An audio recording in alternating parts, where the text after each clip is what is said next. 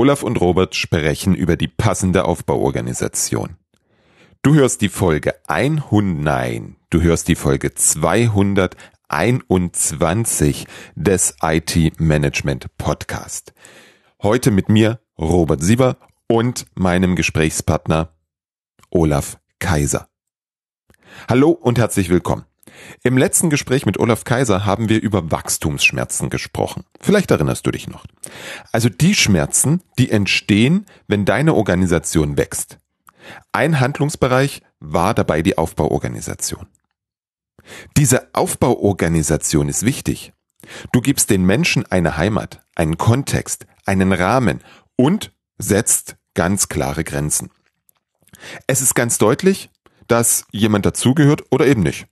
Das Ganze hat großen Einfluss darauf, wie dein Unternehmen oder deine Abteilung funktioniert. Das Wort Silo fällt zwar das eine oder andere Mal in unserem Gespräch, glücklicherweise nicht der Ausdruck Silos aufbrechen.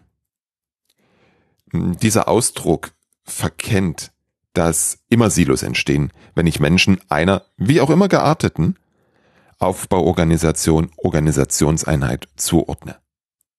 Für uns Menschen ist das nämlich ganz wichtig. Wir wollen irgendwo dazugehören. Wir brauchen eine Heimat. Wir wollen wissen, wer gehört dazu, wer gehört nicht dazu. Wir entwickeln dadurch unsere Identität und binden uns darüber an unser Unternehmen. Wenn es darum geht, Silos aufzubrechen, dann geht es darum, die Zusammenarbeit der einzelnen Organisationseinheiten, der Silos, also Organisationseinheiten übergreifend so zu gestalten, dass sie dem Unternehmensziel dienlich sind. Organisationseinheiten, meist im Zusammenhang mit ungünstigen Führungs- und Zielsystemen, entwickeln gern Eigenleben. Um das zu verändern, können wir den Rahmen und Kontext des Silos verändern. Wir können diese Zusammensetzung der Einheit verändern. Das führt zu einem anderen Verhalten, zu einem hoffentlich im Sinne des Unternehmens besseren Verhalten. Über alle anderen Fragen in Sachen Aufbauorganisation sprechen Olaf und ich heute in der, oh, du wirst es gleich hören, zehnten Folge von Olaf und Robert. Ich will dich jetzt nicht länger aufhalten. Hier geht's direkt zum Gespräch. Hi Robert, herzlich willkommen zum Hallo, heutigen Olaf. zehnten gemeinsamen Podcast. Vielen, vielen Dank, dass äh, du dir zehnmal Zeit genommen hast, über eine ganz große Bandbreite von Themen zu schnacken. Es hat mir bis jetzt schon sehr, sehr große Freude gemacht. Mir auch. Weißt du, was erschreckend ist? Nein. Bevor ich zu Lobeshymnen ansetze. Weißt du, was erschreckend ist? Wir haben ja gerade im, im Vorfeld geschaut, wann das Ganze angefangen hat. 21. Es fühlt sich weder so an wie zehn Folgen, noch fühlt es sich so an, dass es schon so lange her ist. Jetzt lass uns aber nicht darüber diskutieren, wofür das ein Zeichen ist, sondern das ist eigentlich Wahnsinn. Zehnmal.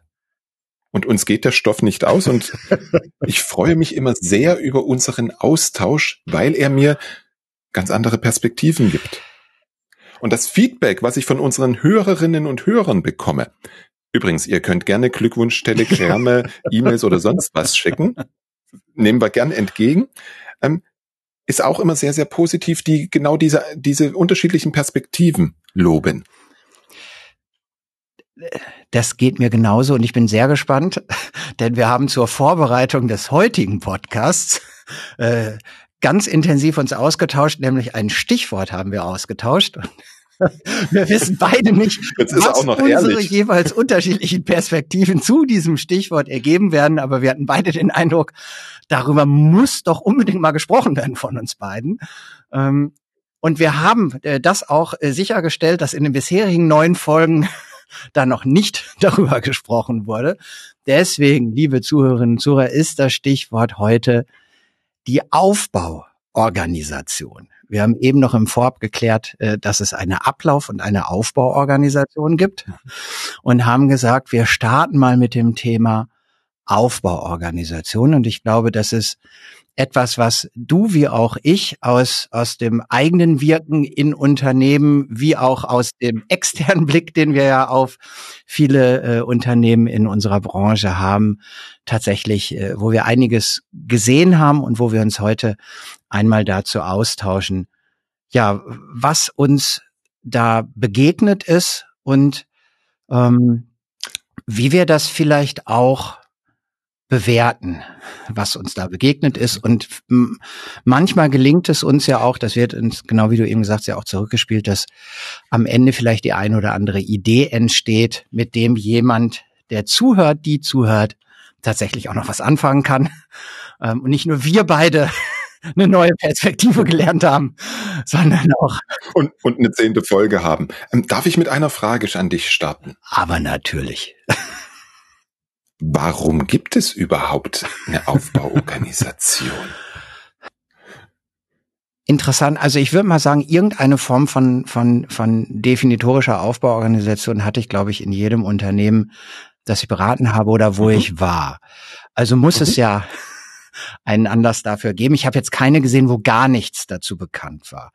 Ähm, ich glaube, dass es den Beteiligten hilft, sich im Unternehmen mit ihrer Tätigkeit zurechtzufinden. Mhm. Ja, den kaufe ich. Das ist sicherlich ein Punkt. Es hat, glaube ich, auch etwas damit zu tun, um das mal mhm. noch ein bisschen weiter zu spinnen. Auch irgendwie, ja, meine, mein Sein in der Organisation zu verorten, ein Ziel zu haben, mit einer Gemeinschaft an etwas zu arbeiten. Und dazu werden wir dann gleich kommen. Das ist auch ein, ein, eins der Probleme beim Thema Aufbauorganisation. Und zweites, was aus meiner Sicht noch dazu kommt, ist natürlich, gerade wenn man so anfängt, wenn man eine kleine IT-Abteilung ist oder ein kleiner Service-Provider ist, da ist ja nichts mit Organisation großartig. Da gibt es einen Chef, der ist Chef, aber eigentlich arbeitet man relativ gleichberechtigt zusammen. Und irgendwann fängt man halt an, Strukturen zu schaffen, Menschen nach gewissen Parametern in Teams zu packen, in Abteilungen zu packen, in Hauptabteilungen, in Bereiche, in Geschäftsbereiche, wie auch immer man das dann nennt, um beispielsweise die Führungsarbeit zu verteilen. Genau, es hat, glaube ich, auch was damit zu tun, wie auch immer man eine Ordnung, vielleicht gehört, kann man das Wort auch beim Thema Ablauforganisation gut mitverwenden, ähm, mhm. eine Ordnung zu schaffen, die auch die Ergeb die Verantwortung für Ergebnisse vielleicht etwas klärt. Den mhm äh, im Gegensatz zur Ablauforganisation, die, die ja auch ein bisschen das Wie äh, äh, Ergebnisse erreicht werden zum Inhalt hat, ähm, ist ja die, die Aufbauorganisation auch etwas zur, zur Klarheit, meine ich mhm. zumindest, von Verantwortlichkeiten. So wird es zumindest sehr häufig gehandhabt und ist unter Umständen auch schon wieder Teil des Problems. Was, welche, sagen wir mal, wenn man mal so Kernelemente, also du hast jetzt die Frage gehabt, warum gibt's das überhaupt? Dann haben wir jetzt ein paar Sachen gesagt, die, die vermutlich erstmal äh, zustimmungsfähig sind. Ähm, und wenn man jetzt äh, Verantwortung, äh, Ergebnisse, hattest du gesagt, äh, Ordnungsklarheit, äh, wenn man das erreichen möchte, welche Elemente hat denn dann die Definition dieser Aufbauorganisation? Ja, irgendwie geartete Silos, antworte ich jetzt mal. Weil du, du, du bildest ja irgendwie einen Topf von mit Menschen drin, sagst, ihr seid jetzt eine Abteilung, Team so und so, und dann sagst du hier, das ist euer Häuptling. Oder worauf wolltest du hinaus? Hm. Also zum einen ist das Wort Silo negativ konnotiert. Darauf wollte ich nicht hinaus. Ähm, das, ich habe es bewusst Ja, verwendet. das dachte ich mir, aber ähm, ich, ich war jetzt eher so beim Stichwort Organigramm. Also so. Elemente, ja. die ich anwenden kann, wenn ich jetzt sage, bei mir in meiner ne, IT-Abteilung oder in meinem äh, Systemhaus, ich als Service Provider, was auch immer ich denn nun bin, ähm, und ich möchte an meiner Auf, möchte meine Aufbauorganisation definieren oder an ihr arbeiten, dann brauche ich ja irgendwelche Elemente, mit denen Arbeitselemente, mit denen ich das mhm. tatsächlich tue. Wenn ich also hinter dem Warum, was du zuerst gefragt hast, ein bisschen Haken habe. Doch, es macht Sinn, da was zu haben, weil ich vielleicht genau, wie du sagst, über diese ersten ein, zwei Wachstumsschwellen hinaus bin und jetzt sage, nee, bisschen Struktur, Organisation brauche es an der Stelle. Und das war so der, der Gedanke, welche, welche Elemente sollte ich denn dann nutzen, um die Aufbauorganisation auch gerne in einem Prozess mit weiteren Beteiligten und nicht als Diktat ähm, in meinem Unternehmen zu klären oder in meinem Bereich zu klären. Und eins wäre doch zum Beispiel ein Organigramm, oder? Damit meinst du die klassische hierarchische Aufbau eines genau. Unternehmens? wo da oben ist, ist die Geschäftsleitung, darunter sind dann die, machen wir es mal nicht zu groß, sind dann die Abteilungsleiter mhm. und zu den Abteilungsleitern und, oder Leiterinnen gehören dann die Teams. Beispielsweise, genau. Klassiker. Und jetzt ist natürlich die interessante Frage, nach welchem Gusto sage ich denn, das ist Abteilung 1, das ist Abteilung 2, das ist Abteilung 3? Was siehst denn du da häufig? Was ist denn da so das Paradigma dahinter? ich glaube, der, wenn man denn sowas hat, und genau wie bei dir poppen bei mir im Kopf das erste Mal so drei, vier Probleme hoch, die man damit hat. Aber was ich erstmal vom, vom Sachstand sehe, ist, glaube ich, dass gleichartige Tätigkeiten gruppiert werden.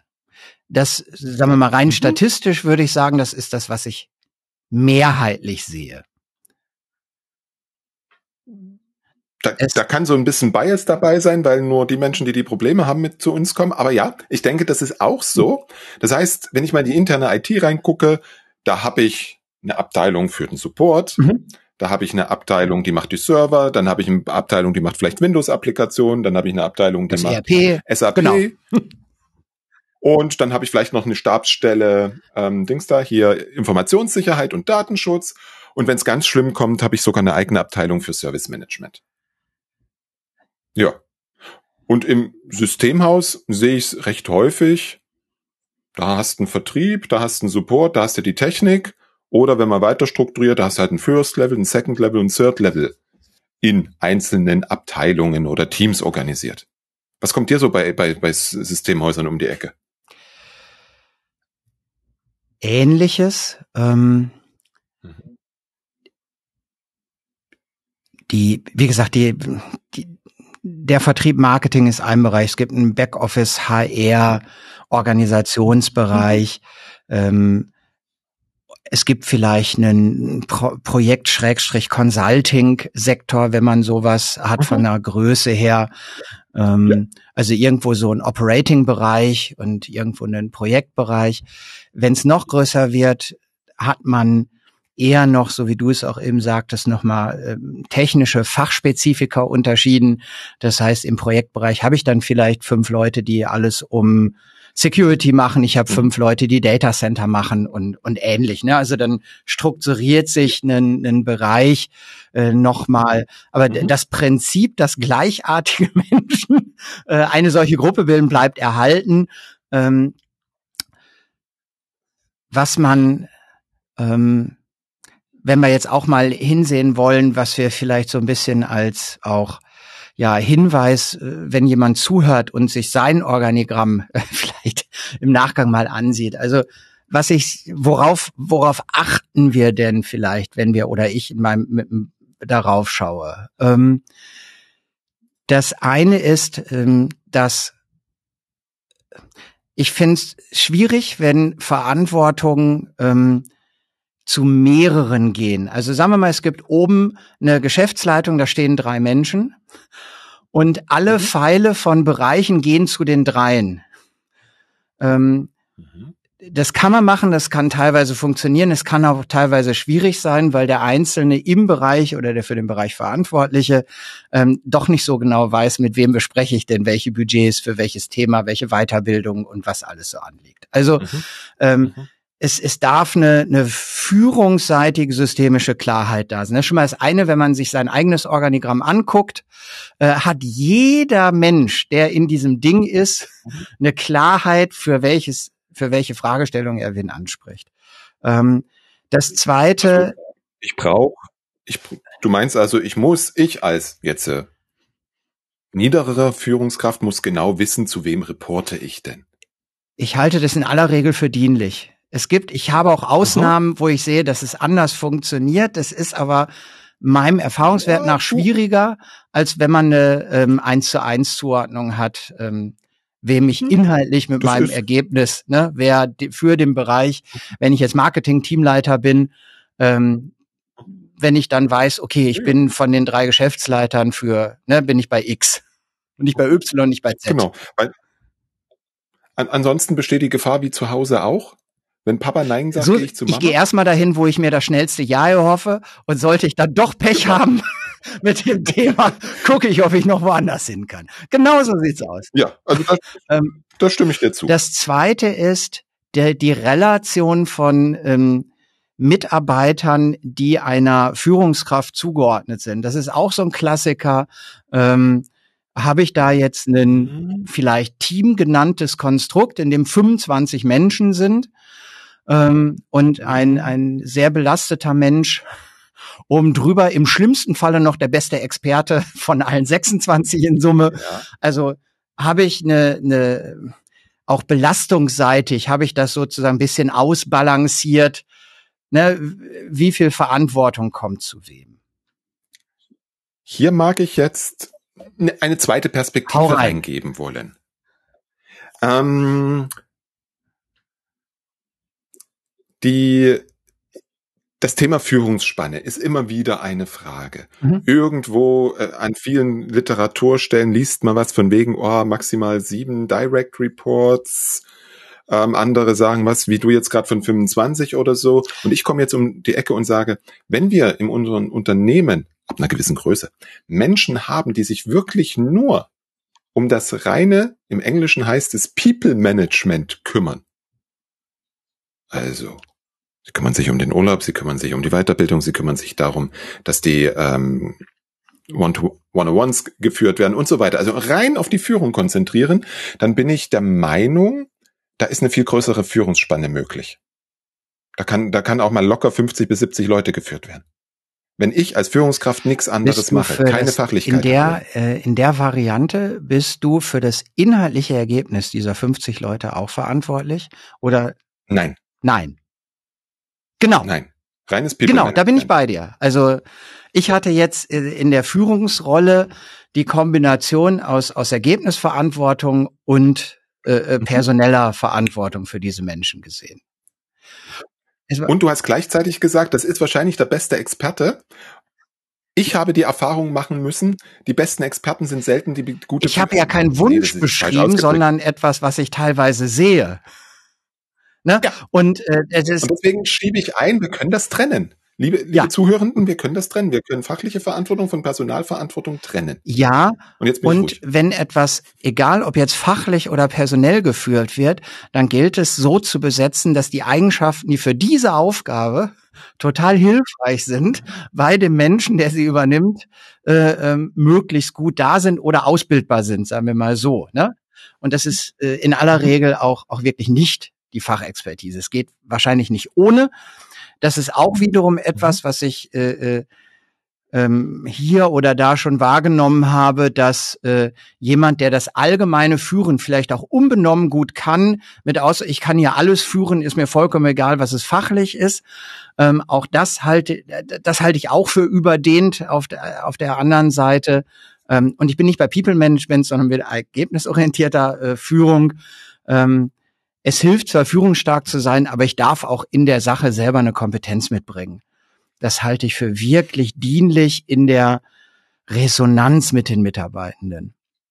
Wenn ihr es sehen mhm. würdet oder wer das Video schaut, sieht es vielleicht. Der Robert hat so, was hat dich, was, ähm, was hast du gedacht? Meine ganz persönliche Erfahrung. Meine ganz persönliche Erfahrung in dem Umfeld. Also ich stimme dir insoweit zu, dass ich sage, ohne jegliche Grundkenntnis von dem, was da in meiner Abteilung, Team mhm. oder sonst was abgeht, kann ich nicht gut führen. Mhm. Ich hatte, früher, als ich im, Systemhaus gearbeitet hatte, habe ich einen Geschäftsbereich geleitet. Ich hatte Entwicklung, ich hatte System Engineers, ich hatte Berater, ich hatte Vertriebler. Am besten führen konnte ich die Leute, von deren Job ich am wenigsten Ahnung hatte. So abgedroschen das jetzt vielleicht an der Stelle klingt, es war so, weil, zumindest das, was ich beobachtet habe, äh, ich, ich, bin, ich bin nicht in die Details reingegangen, weil ich gar nicht kann. Ich kann nicht entwickeln. Ich weiß zwar ungefähr, wie das funktioniert, die Grundkenntnisse habe ich alle noch drauf vom Studium, keine Frage, aber ich kann den Leuten jetzt nicht sagen, wie sie besseren Code schreiben. Ein, ein Consultant bildete ich mir ein, kann ich sagen, wie er seinen Job besser macht. Ich glaube, wir sind bei, es gibt ein Niveau an inhaltlicher Kompetenz, das da sein sollte. Und das muss Korrekt. nicht sehr hoch, wenn wir es mal so ausdrücken, das muss nicht Expertenstatus sein. Das eben nicht. Der Experte wird für die Expertentätigkeit gebraucht und nicht um andere Experten zu führen. Ne? Ähm, Gut, dann sind wir uns einig. Also für das fachliche, inhaltliche in der Ergebnisverantwortung würde ich 50 als zu hoch ansehen. Ähm, das darf Definitiv. da äh, kleiner sein. Ob das jetzt sieben oder zehn sind. Ähm, ich habe die Frage auch immer wieder, wie strukturieren wir das dann da? Und das hängt, wenn jetzt jeder überlegt, passt das bei mir oder nicht, äh, ein Parameter, an dem man, an dem jede, jeder für sich selbst nochmal schauen kann, ist, wie, welchen Senioritätsstatus haben die Mitarbeitenden in dem Bereich? Also es kann mhm. eine Führungskraft, die vier Mitarbeitende hat, die alle noch nicht sehr weit sind, egal ob es eine technische Tätigkeit ist, eine vertriebliche, eine Mark, vollkommen egal, ähm, haben einen hohen Führungsbedarf. Und wenn ich ein Team habe mit zehn Vertrieblern, die alle Spitze sind, dann kann ich die locker führen, kann selber noch drei Kunden haben. Also ähm, das ist, ich würde mich weniger an einer formalen Zahl, ob die sieben, acht oder was auch immer ist, das hilft als Orientierung, ist aber nicht die Antwort auf jede individuelle Frage im Unternehmen, sondern, sondern da ist wirklich Mhm. Wie weit sind die Leute in ihrer eigenen Entwicklung für die Tätigkeit und wie viel Unterstützung brauchen sie dafür? Und das sagt was aus, mhm. weil das gehört ja zur Führungsarbeit an der Stelle dazu, dafür zu sorgen, dass alle möglichst erfolgreich mit den Aufgaben sind, die sie zu machen haben. Mhm. Und wenn sie da noch nicht so weit sind, dann sind vier manchmal schon total beschäftigungsreich. Äh, und ich kann fünf Key-Accounter haben, die das 15 Jahre lang jeder machen im gleichen Unternehmen. Eigentlich muss ich da nichts tun. Die wissen hundert, die wissen genau, was sie tun müssen. Was aus meiner Sicht da auch noch ein bisschen reinspielt, ist die Frage, wie ist mein Unternehmen weiterhin strukturiert? Weil ja, es gibt die Aufbauorganisation an sich, die sich im Organigramm mhm. manifestiert. Und dann gibt es das eine oder andere Unternehmen, ähm, das macht die Verantwortung nicht nur an der Rolle des Leitenden oder der Leitenden fest, sondern macht das ganze Thema Verantwortung und Rechte auch an Rollen fest. Genau, das ist zweite Element, guter, guter Punkt, lass uns da, lass uns da hinspringen. Das Organigramm ist ja nur merken. ein Element. Ne? Das äh, Aufbauorganisation ja. heißt ja nicht, ich habe ein Organigramm, sondern es gibt eben auch Rollen. Mhm. Und in ja. der, in der Zuordnung von Rollen ähm, steckt ja nochmal ein anderes Element zu den Menschen, die in der Organisation. Ja, aber dann lass uns erstmal, lass uns erstmal Organigramm fertig okay. machen, weil ich nehme das Wort wieder in den Mund, Silos, hätte ich noch ein bisschen was zu kritisieren bei Gelegenheit. Mach mal jetzt. Ja, weil du hast, du hast einmal gesagt, ähm, so, so, so, so, so ein Silo, so eine Einheit hat eine Verantwortung. Und je nachdem, was ich denen für eine Verantwortung gebe, bekomme ich die am Ende auch. Also wenn ich da jemanden habe, also wenn ich, wenn ich sage, ich gehe mal in die mhm. internen ITs wieder rein, ich gehe mal rein und sage hier, da habe ich eine Abteilung Netzwerk, da habe ich eine Abteilung Server. Ihr seid dafür zuständig, dass das Netzwerk funktioniert, ihr seid dafür zuständig, dass das, dass die Server funktionieren dann habe ich harte Grenzen. Dann, dann, dann stellen sich die, die, die, die Netzwerkleute hin und sagen, oh, wenn du eine Firewall-Regel haben willst, dann musst du mir aber sagen, IP-Adresse, Port, bla bla bla bla. Vorher kriegst du es nicht. Und der Servermensch stellt sich hin und sagt, ich brauche hier eine Firewall-Regel. Ich kann dir nicht so richtig sagen, wie, weil, keine Ahnung, du bist der mhm. Netzwerker. Und dann habe ich Grenzen. Und die, die übergreifende Zusammenarbeit von Abteilungen zumindest der Erfahrung nach, die ich sammeln durfte und die ich im Internet an vielen Stellen lese, scheint sehr fehlerbehaftet zu sein. Und deswegen ist es unter Umständen vielleicht gar, gar nicht so eine gute Idee, so, so fachliche Abteilungen zu bauen, sondern Abteilungen oder Teams, wie auch immer, Organisationsstrukturen haben, die einem übergeordneten Ziel dienen. Die beispielsweise das Ziel haben, dass ein bestimmter Service Ende zu Ende funktioniert. Also Applikation, Server, Netzwerk, Storage, alles. Oder, und so, so, so war das früher in meinem Systemhaus, ähm, es gibt, es gibt Teams, die sind dafür verantwortlich, dass alles für bestimmte Kunden funktioniert. Und die haben auch alle Skills, alle Fähigkeiten in ihrem Team. Falsch, nicht alle, weil es gibt Dinge, die sollte man als Querschnittsfunktion machen, keine Frage. Ähm, aber so größtenteils für Projekte, Second Level Support, Kundenbetreuung, alles in einem Team drin.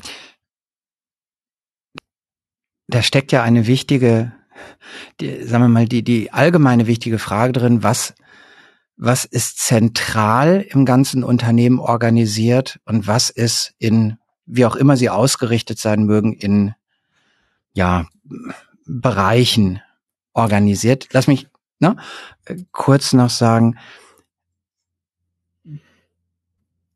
wenn die Unternehmen größer werden, ähm, also wenn ich jetzt 15 Mitarbeitende habe, dann ist das eigentlich im, in diesem Bereichssinne, wo alle, die was tun, dann ist das dieser eine Bereich, würde ich mal sagen. Wenn ich jetzt aber 80 oder 100 Mitarbeitende habe, ähm, dann mag es Dinge geben, wie das Schreiben äh, der äh, Gehaltsabrechnung, das, das Erzeugen von Gehaltsabrechnungen für die Mitarbeitenden, was zentral gelöst wird. Ähm, und dann kann ich gucken, ähm, und das gibt es auch durchaus, ähm, sagen wir mal, wenn ich einen, einen Inhalt, das Thema Data Center in irgendeiner Form habe beispielsweise, ähm, dann habe ich in einem und ich bleibe eher beim Wort Bereich statt Silo. In einem Bereich Data Center sind aber auch Vertriebler. Da sind vielleicht auch Pre-Sales-Menschen drin. Da sind, äh, da ist auch ein Support. Also ne, dann, da kann ich in, in so einer Größenordnung, wenn ich zwei, drei oder ich habe einen ein Thema, wir machen auch SAP, äh, Business One oder, ne, das ist ja auch häufig der Fall, dass ich als Anbieter ne, auch noch vielleicht eine, oder Elo oder was auch immer so eine Fachlösung noch habe. Ähm, und da sehe ich es auch, ne, dass, dass es gut Sinn machen kann ab einer gewissen Größe und, und einer inhaltlichen Ausprägung eines, eines solchen Angebots, sagen wir mal, für den Kunden, zu sagen, jetzt tun wir nicht die das Gleiche machen, zusammen an der Stelle, sondern tun die zusammen, die dafür wichtig sind, dass ein DMS-Projekt und DMS-Services hinten raus und Support zu DMS, dass das gut funktioniert. Und das ist dann ein Bereich. Das bedingt eine gewisse Relevanz im Geschäftsmodell dieses Inhalts, glaube ich, und auch eine gewisse quantitative Größe. Ähm, und dann muss, äh, ist das sehr valide zu prüfen, ob ich äh, aufbauorganisatorisch die nicht zusammenfasse, die dieses Zeugs für den Kunden machen, oder? Ja, ja weil es ist, es ist meine Ausrichtung, die dadurch beeinflusst wird. Ich, ich sehe das ganz deutlich in einem aktuellen Kunden, bei einem aktuellen Kunden von mir. Ausgangssituation sind vier Teams. Wo kriege ich sie zusammen? Da geht es um Datenbank, da geht es um Plattformen, da geht es um Infrastruktur. Das vierte fällt mir gerade nicht ein, entschuldige, schon falls der Kunde zuhört. Und die Leute sind alle da, die machen alle ihren Job. Und da gibt es Services, die die anbieten, die wir rausgearbeitet haben, und dort gibt es Probleme. Und jetzt haben, jetzt sind wir einen Schritt weiter gegangen und haben halt die vier Leute aus den Teams rausgenommen und haben gesagt, hey, ihr seid jetzt das Service-Team, ihr seid das Team für diesen Service. Euer Kunden sind die und die und die. Wir wollen, dass das besser wird. Wir wollen, dass die mhm. Kundenbeziehung besser wird. Wir wollen, dass ihr ähm, nicht nur Inzidenz bearbeitet, sondern daraus auch Probleme macht und die Probleme dann auch beseitigt, damit das alles besser läuft. Und es ist echt Wahnsinn zu beobachten, wie das innerhalb von wenigen Wochen wesentlich besser performt plötzlich, weil die Leute haben einen anderen Sinn. Und sie haben einen gemeinsamen, Sinn oder? Ja, ne? Das hast du das ja auch eben auch ausgeführt. Sie haben den gleichen. Danke. Denselben ja, sogar. Stimmt, richtig. Danke, dass du darauf hinweist. Hätte ich jetzt vergessen. Ähm, und sie, sie, sie haben diesen gemeinsamen Sinn und Zweck, dass deren Kunde ordentlich arbeiten kann. Mhm. Und das ist, und das ist, und das ist das, das dürfen wir uns beim Malen des Organigramms, egal ob das Kästchen sind, egal ob das Striche sind, egal ob das irgendwelche Matrix-Organisationen sind oder ob das ähm, Soziokratie oder Netzwerkstrukturen sind, egal, dürfen wir uns immer über den Sinn Gedanken machen. Welchen Sinn soll das Team oder Zweck, Sinn und Zweck, Ziel soll das Team verfolgen? So sehe ich das zumindest. Zustimmung. Gehen wir davon aus, Ach, das äh, Unternehmen hat dafür etwas gefunden, mit dem alle gut leben können. Und du hast eben das Stichwort Rollen gesagt. Du wolltest ja, willst du, hast du noch einen Einschub? Ja, aufgrund ähm, deiner Formulierung gerade, das Unternehmen hat etwas gefunden. Korrekt? Haken dran, weitergehen. Allerdings bitte beachten, das kann sich im Lebenszyklus eines Unternehmens wieder verändern. Das möchte ich einfach nochmal festtackern. Ähm, das wird sich verändern. Also ja, das muss sich wahrscheinlich an der, der einen oder anderen Stelle auch ähm, verändern. Aber du, du, du, du, du kennst manche Leute, Eder Olaf hat gesagt, wenn wir es gefunden haben, nein, Quatsch. Das soll ja das, was das also Unternehmen tut. Besser ermöglichen, als wenn man nichts Ablauforganisatorisches hätte. Und jetzt äh, ähm, verändern sich ganz viele Rahmenbedingungen. Wir wollen mehr Cloud machen, wir wollen mehr Managed Service machen, wir wollen den Service das nicht mehr machen, den macht jetzt ein andere. Wir kooperieren mit anderen, was auch immer. Wir unterliegen ja einer, äh, hoffentlich zumindest einer einer, einer guten Re Weiterentwicklung, die sich am Kunden orientiert und an dem, was wir da machen wollen. Und das wird immer auch einen Einfluss ähm, darauf haben, wie wir uns äh, aufbauorganisatorisch definieren. Vollkommen richtig. Mal gucken, ob der dritte Anlauf nochmal das Stichwort Rollen. wir alle sind sehr gespannt, was jetzt passiert, wenn ich nochmal sage. Jetzt haben wir, haben wir etwas, was den Ist-Zustand wohl definiert für alle, die da beteiligt sind, so gut es denn eben geht. Man muss ja auch aufpassen, dass man bei sowas nicht zu viel Aufwand steckt, nur Randanmerkung. Ne? Es ist ein Hilfsmittel und nicht Lebenselixier, da irgendwas äh, äh, organisatorisch Definierendes zu haben. Und du hattest eben ähm, gesagt, es gibt ja auch noch ähm, Rollen als Element, ähm, die die Aufbauorganisation zu definieren. Führ doch das bitte mal äh, einmal so als Einstieg aus. Ähm, mhm. Wie du das, wie du das als nächsten Schritt siehst. Oder als anderen, wie auch immer. Nö, das, das, das, das hat schon was, hat, äh, das spielt schon alles miteinander zusammen. Wenn sich Organi also zumindest was ich beobachte, ist, wenn sich Organisationen von klein nach groß entwickeln, ist es ja ganz normal, dass in der kleinen Organisation erstmal der Chef für alles die Verantwortung hat und sagt, wo, und sagt, wo es lang geht und was gemacht wird. Ähm, leider Gottes setzt sich das dann bei einer mehr strukturierten Unternehmen häufig fort, dass irgendwie, warum auch immer, die komplette Verantwortung einzig bei den Führungskräften liegt und diese dann quasi die Arbeit delegieren. Mhm. Wenn ich jetzt äh, davon, davon Abstand nehme und sage, na, die, die Führungskraft ist nicht die, die Allwissende, sondern ist halt, hat halt spezielle Fähigkeiten, deswegen ist sie Führungskraft. Und ich habe da Menschen in den Teams, die sind für irgendetwas Experten beispielsweise. Oder die können etwas viel besser. Beziehungsweise die machen die ganze Arbeit, warum haben die die Verantwortung und Rechte nicht dazu? Und das ist dann der Punkt, an dem kann ich darüber nachdenken, ähm, Rollen zu etablieren. Indem ich in so eine Rolle packe ich wieder welche Ergebnisse erwarte ich von dieser Rolle? Auch da geht es, dass die Rolle hat ein Ziel. Ich packe so mittelbar Aufgaben rein, ich packe mittelbar rein, was braucht die Rolle an Zuarbeit und ich packe natürlich rein, was die Rolle für Rechte hat. Mhm.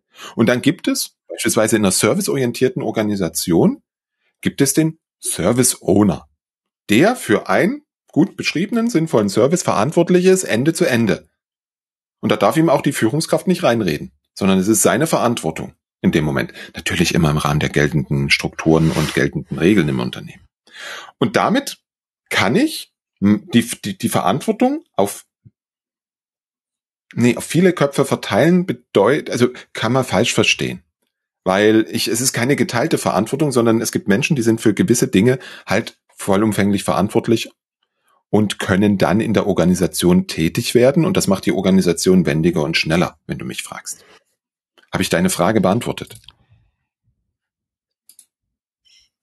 Ja, und also wenn ich jetzt im Team Service Desk mitarbeitend bin, ne, dann habe ich ja für, sagen wir mal, vielleicht diese Kerntätigkeit oder wir haben bei uns auch so einen Begriff Hauptrolle, ne, es gibt Nebenrollen, ne, also für das, was ich in dem, in dem Unternehmen oder in der IT-Abteilung leiste, wäre irgendwie vielleicht so eine Kerntätigkeit, die jetzt nicht gleich eine verantwortliche Rolle wie auch ein Service Owner ist, sondern das, wofür ich eigentlich jetzt mal ne, im, im wesentlichen Inhalt, ob ich was verkaufen soll oder oder Kunden ne, weiterhelfen soll, was auch immer.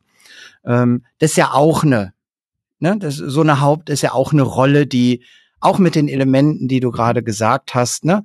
Was sind die Ergebnisse, was sind die Rahmenbedingungen, ähm, was sind die Befugnisse, die ich habe, äh, was äh, was vielleicht ist meine organisatorische Einordnung, ne? wem reporte ich in dieser Rolle an, wie auch immer. Ne? Also da, da kann man sich ein Muster überlegen und da gibt's auch Muster dafür.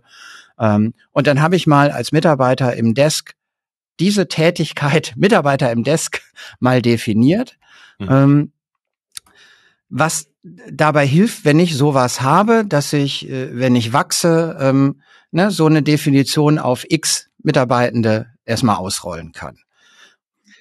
Mhm. Und ich habe damit die Möglichkeit, wenn jemand äh, äh, dort noch eine, eine weitere Motivation hat und eine weitere Rolle, Service Owner für, für welche Thematik auch immer beispielsweise, ähm, wenn diese Rolle kann ich jetzt auch noch der, dem gleichen Menschen zuordnen.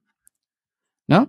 Ähm, und andere Mitarbeiter im Desk haben keine weitere Rolle beispielsweise. Das heißt, ich habe ja mit Rollen ein Instrumentar, ein Werkzeug an der Hand, ähm, die Grundaufgaben in der Organisationsstruktur zu klären und weitere Aufgaben, die übernommen werden dürfen, zu den Mitarbeitern, wo es gut zugeordnet ist, egal wie meine Organisationsstruktur vielleicht jetzt auch mal, ne? Also da kommt ja, ich könnte den, ich habe ja keinen Zwang im Rollenkonstrukt den Service Owner für Managed Firewall äh, in einem spezifischen, kein Zwang zumindest, nominell in einem spezifischen Bereich anzuordnen. Mhm. Ich habe einen Freiheitsgrad. Muss ihn, hm? was ich dann dabei beachten darf, und das, das wird häufig halt bei Rollendefinitionen meiner Erfahrung nach vergessen. Ich darf den Rolleninhaber mit den notwendigen Rechten ausstatten. Durchaus. Dann ist es tatsächlich egal, wo er in der Organisation ist. In Klammern kommt natürlich ein bisschen auf die Organisationshistorie auch noch an, aber es ist egal, wenn, wenn die Rolle, die wirklich die, die, die, die, die richtigen Rechte hat und diese durchsetzbar sind, dann ist es völlig egal, wo der auf, aufgehangen ist. Definitiv auch, auch ein Beispiel Führung hatten wir ja eben auch oder, oder ein Organigramm mit mehreren Ebenen ne, von Geschäft. Hm. Das sind ja auch Rollen. Ich bin Mitglied ne, in der Geschäftsleitung, ich bin Bereichsleiter, ich bin Teamleiter. Und manchmal ist es ja auch in der Praxis so, dass äh, wenn ein Bereichsleiter drei Teams hat, er auch noch das Team X von den dreien auch noch führt. Dann ist er im, im Rollenverständnis Ne? Kann er in den Rollen im Zweifel nachlesen? Was ist denn Teamleiter hier? Ne? Also der hat dann beide Rollen, weil es vielleicht im Team Key Accounting oder wo auch immer ne, keinen äh, anderen Teamleiter gibt, die reporten. Das sehe ich manchmal als schwierig, wenn die meinen, sie hängen direkt am Bereichsleiter. Oder ganz schlimm wird's äh, in Anführungsstrichen, wenn da eine eine Einzel- oder zwei Personen sind, die meinen, sie sind so wichtig, sie reporten an den Bereichsleiter und die anderen hängen alle in Teams. Aber eigentlich hängen die auch im Team und da ist der Bereichsleiter nur der auch in Personalunion der Teamleiter. Na, also da darf man in der Kombination aus Rollen und einem Organigramm hinsehen, dass äh, nicht nur in der Fachlichkeit ich im Desk arbeiten kann und Service Owner sein kann, sondern auch in der Führungsstruktur ich für alle Ebenen mhm. quasi eine Führungsrolle habe und äh, dann es nicht schlimm ist, wenn ich neben dem dem Bereich führen, was wahrscheinlich keine tagfüllende Aufgabe ist, ähm, auch noch ein Team X in diesem Bereich führe und dass die Mitarbeiter wissen, sie sprechen dann auch mit einem mit ihrem Teamleiter. Sie sind auch im Team und nicht aus, special. Mhm.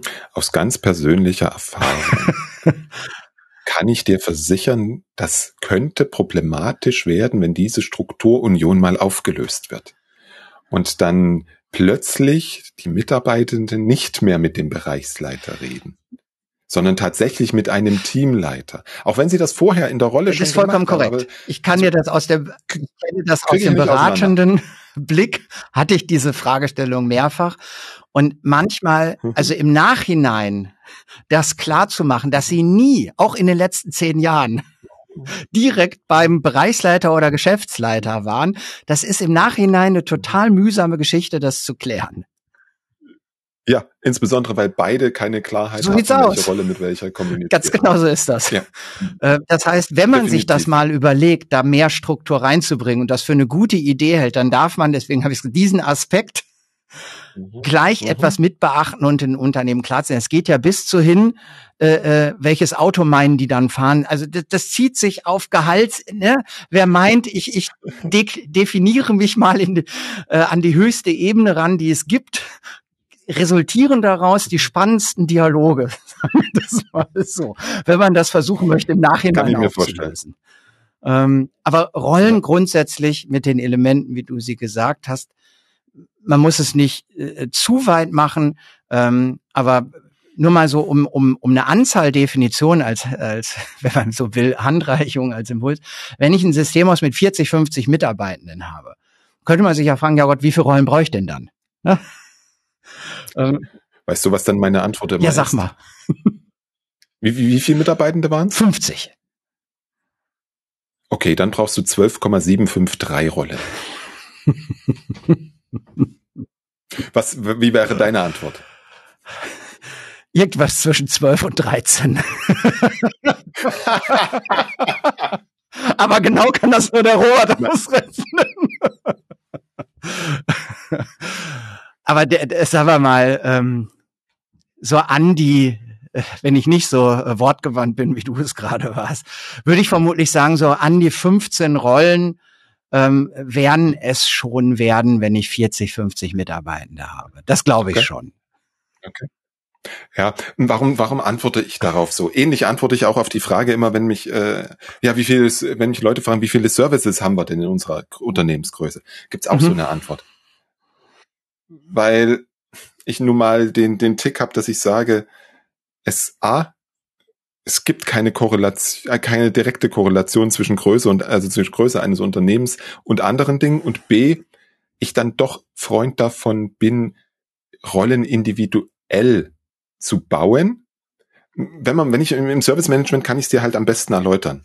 Ähm, Im in den gängigen Frameworks, FitSM und ITIL, findest du Rollen, die da Incident mhm. Manager heißen, die da Problem Manager heißen, der da Service Desk Manager ist. Kann ich ausprägen, kann ich machen.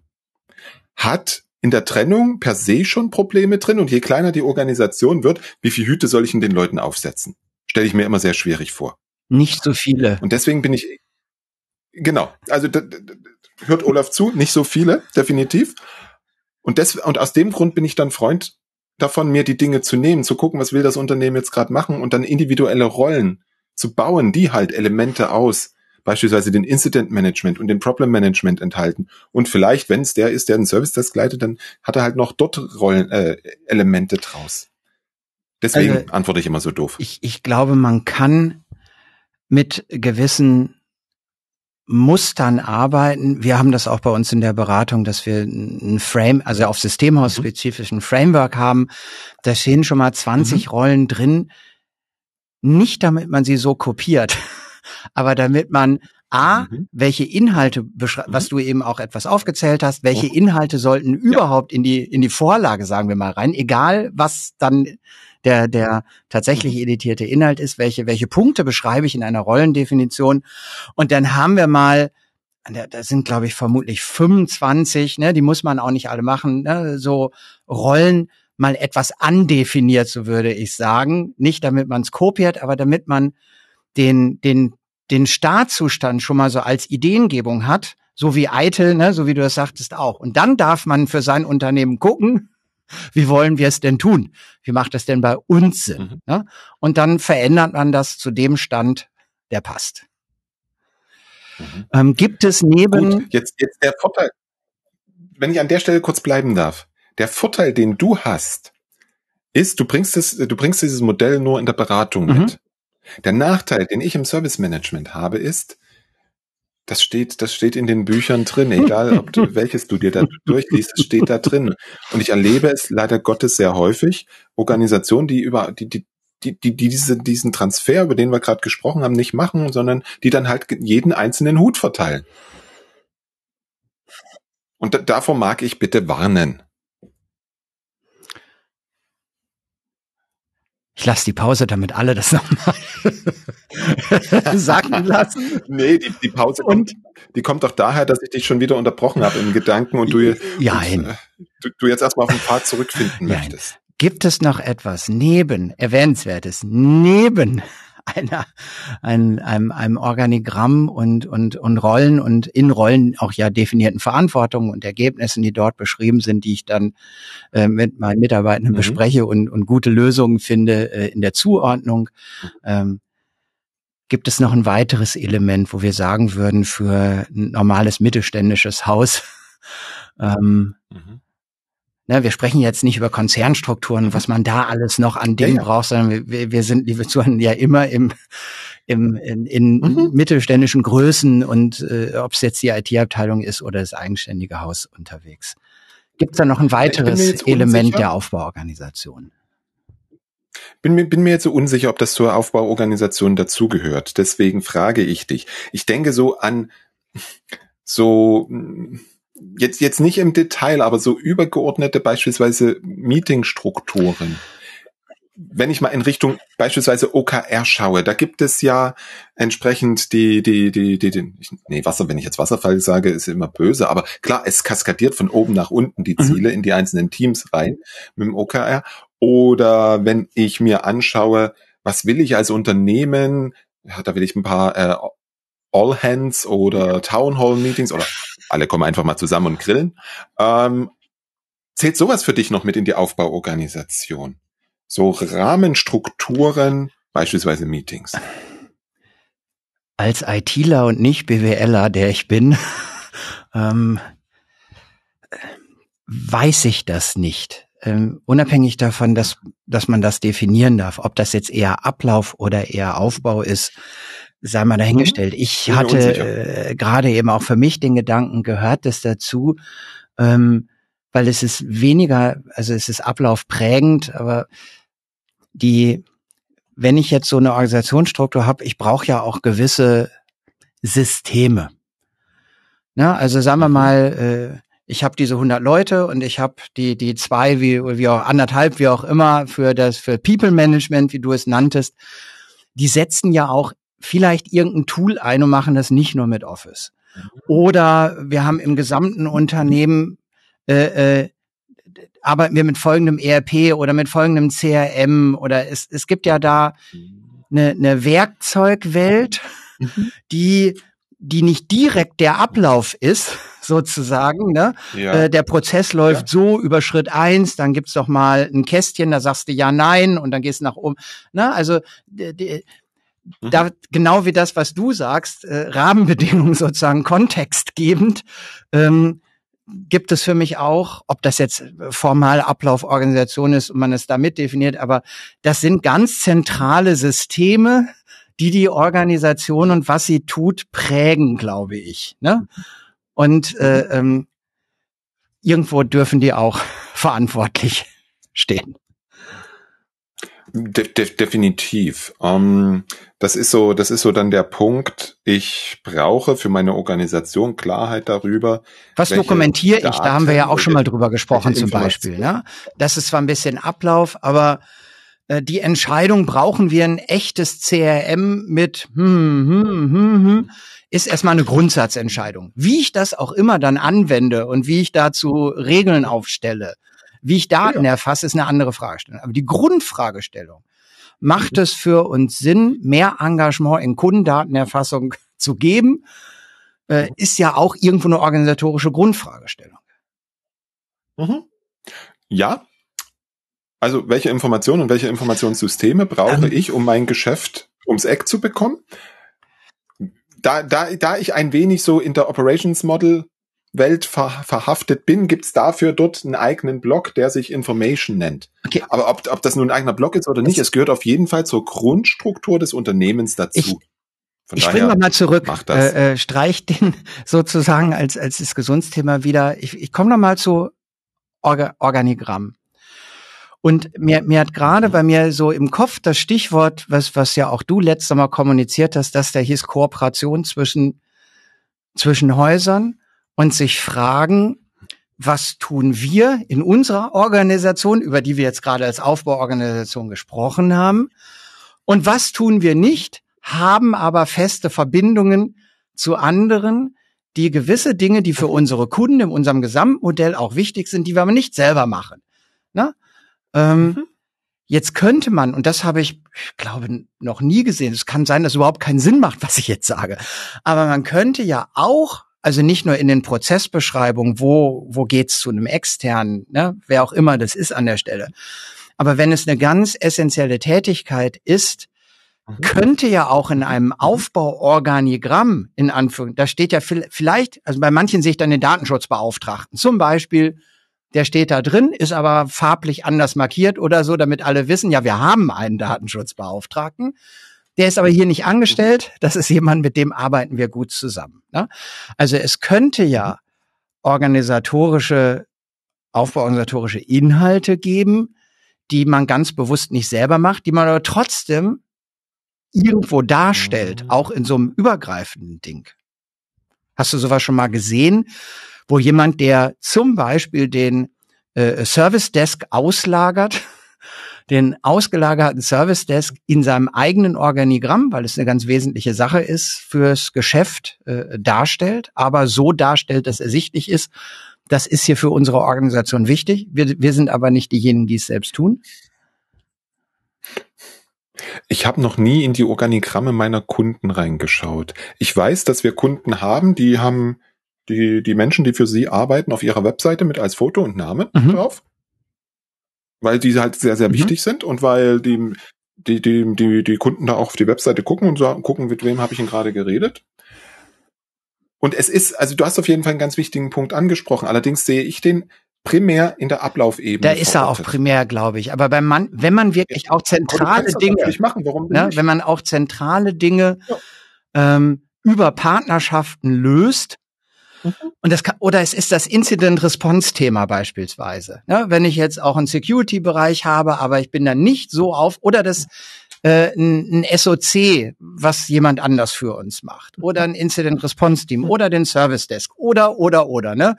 Ähm, ich, da könnte man überlegen, diesen Teil, weil wer dann aufs Unternehmen schaut, weil der Kunde kriegt das ja und es ist vielleicht auch wichtig für den Kunden. Ne? Also ich sehe die Organigramme mhm. ne, äh, von allen, für die ich arbeite. Aha. Ähm, gehört so zum Basis. Äh, Na, bei dir ja, als genau. Berater, ja, aber ich als ich als Kunde des Systemhauses, ich sehe doch nicht der Nee, natürlich nicht. Oder? Da war ich auch auch ja, nicht. Äh, Entschuldigung, okay. ich war nur, wenn ich jetzt äh, äh, IT-Channel-Unternehmen bin sozusagen, äh, könnte es eine Überlegung sein, gewisse Dinge, die ich über Partner löse in der Ablauforganisation, aber auch vielleicht auch in der, in der Aufbaudefinition, die ich mache, mit anzuzeigen, damit klar ist, das ist eine ganz feste Verbindung, das ist essentieller Baustein in dem, was wir als Geschäft machen, aber das ist gelb oder wie auch immer, ne? und die gelben, äh, das heißt, das ist ein äh, guter Geschäftspartner, über den dieser Dienst für unsere Kunden, welcher auch immer das dann sein mag, gemacht wird. Ne? Wenn das einem sinnvollen Zweck dient, bin ich der Letzte, der dich davon abhalten wird.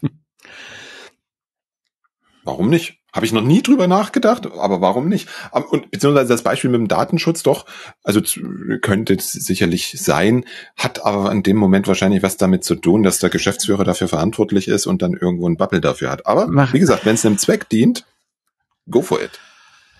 Ähm, ich habe, Robert, wir haben äh, spannende spannende 15 Minuten. Ich habe noch einen Aspekt, der mir okay. im, im Vorab, im, im Vordenken für unser Stichwort, das wir intensiv ausgetauscht hatten, äh, ähm, der mir durch den Kopf gegangen ist.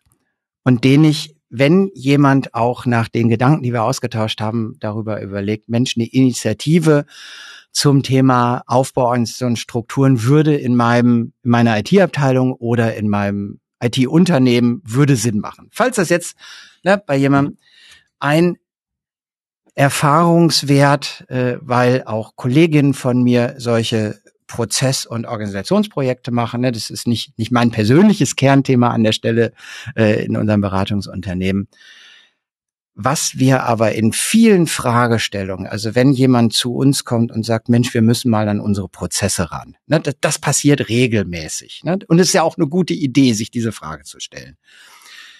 Wenn ihr euch die Frage stellt, dann gibt es einen, einen grundsätzlich aus unserer Erfahrung wichtigen vorgelagerten Schritt, nämlich einmal wir nennen das ein bisschen Status-Check, gesamtheitlich auf den Stand deines Bereichs oder deines Unternehmens zu schauen. Denn es könnte sein, dass manche Dinge, bevor du an Prozesse gehst, wichtig zu lösen sind. Also das nur, wenn jetzt jemand sagt, ja, das stimmt, jetzt haben die so viel da über Struktur gesprochen, da müssen wir auch mal ran. Guter Gedanke, nur bitte eins mhm. mitnehmen, wenn sagen wir mal, gewisse strategische Fragestellungen, wenn gewisse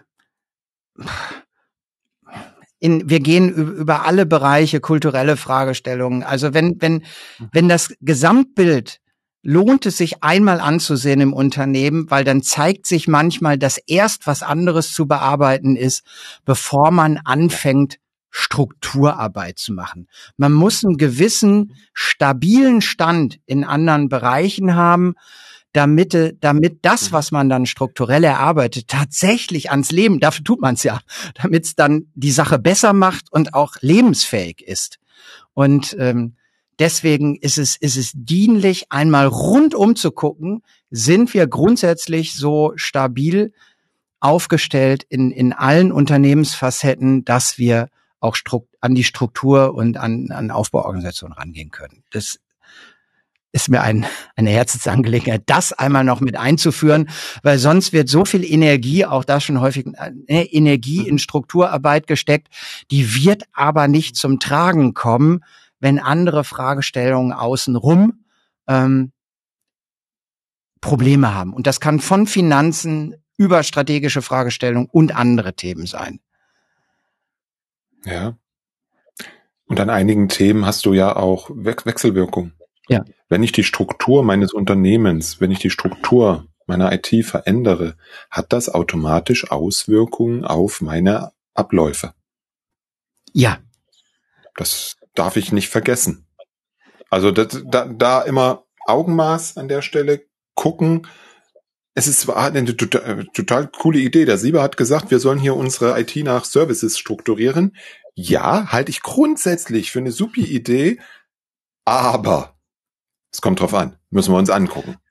Weil das hat Auswirkungen auf viele, viele Dinge. Und noch ein, ein, fällt mir gerade ein, ein, sagen wir mal, ein, eine positive Motivation auch immer wieder auf das hast du ja auch gesagt, das ist, das macht man nicht einmal und dann hat man's, sondern das ist etwas, was, was dauerhaft äh, ähm, weiterentwickelt werden darf. Hm.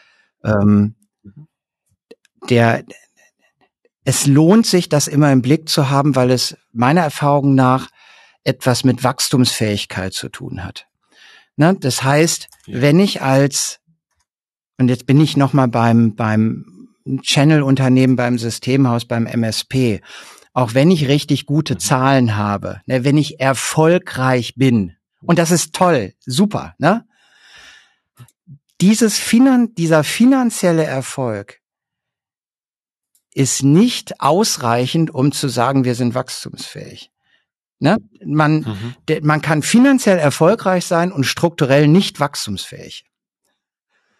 Ähm, des, deswegen ist es gut, also ne, auch bei finanziellem Erfolg auf diese Strukturfacetten immer wieder zu schauen.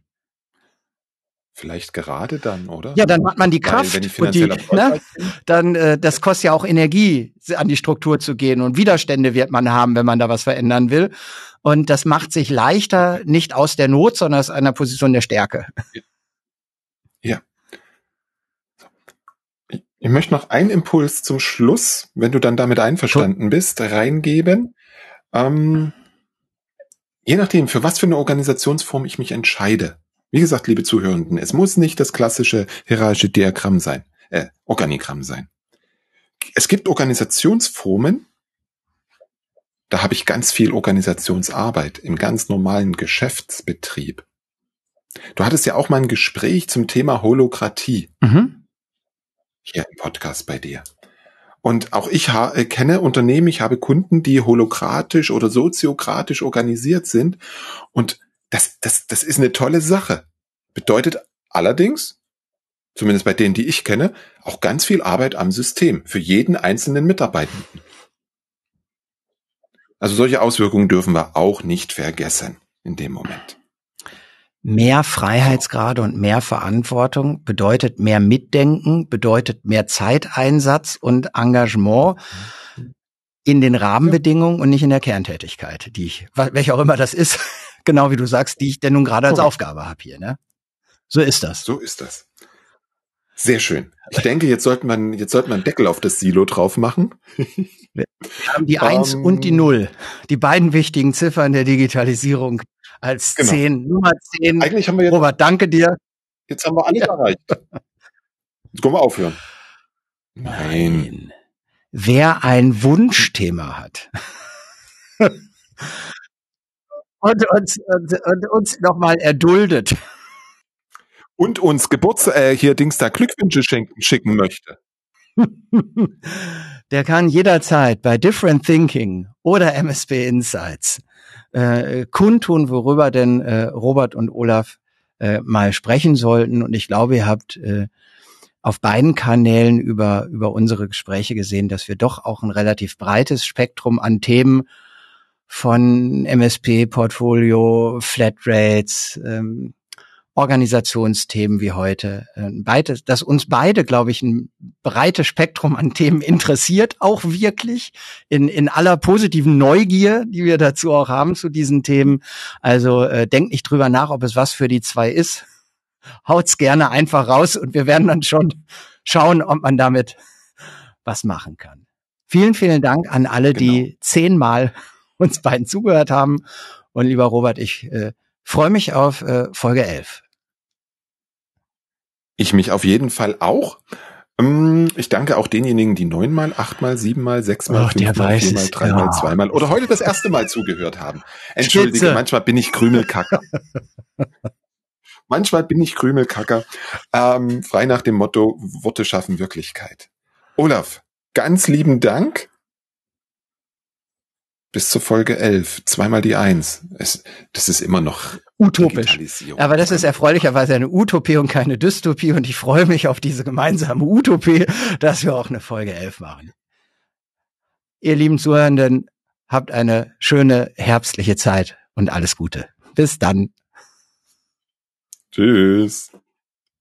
Soweit das Gespräch mit Olaf Kaiser zur Aufbauorganisation. Wenn wir wichtige Aspekte vergessen haben, dann schreib uns bitte. Auch wenn du Ideen und Wünsche für die nächsten zehn Folgen Olaf und Robert hast. Wie immer an robert at different-thinking.de.